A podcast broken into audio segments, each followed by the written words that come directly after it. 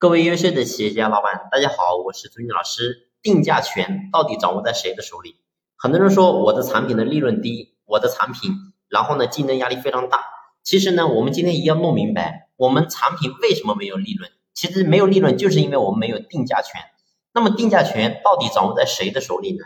其实决定定价权的基本要素就是稀缺性，越稀缺越不可替代，你会发现越有定价权。所谓物以稀为贵，我给他举个例子，在过去呢，法国拿破仑用来招待客人用都是用银碗，而自己呢是用铝碗。为什么自己不用银碗，而给客人用银碗呢？自己是用铝碗呢？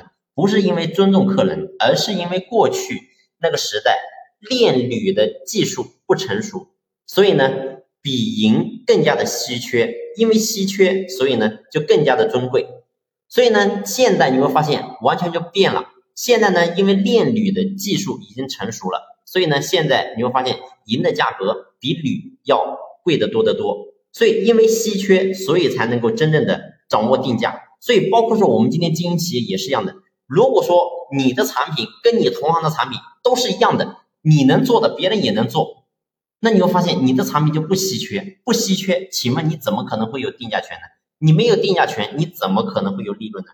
所以我想告诉大家是，我们今天要想真正的把利润拉高，要想让自己有一定的定价权，那么我们一定要做细分的领域，做到跟同行有哪怕有一点点的不一样，有一点点的区别，你会发现你的利润完全就不一样。好了，这期的分享呢就先聊到这里，感谢你的用心聆听，谢谢。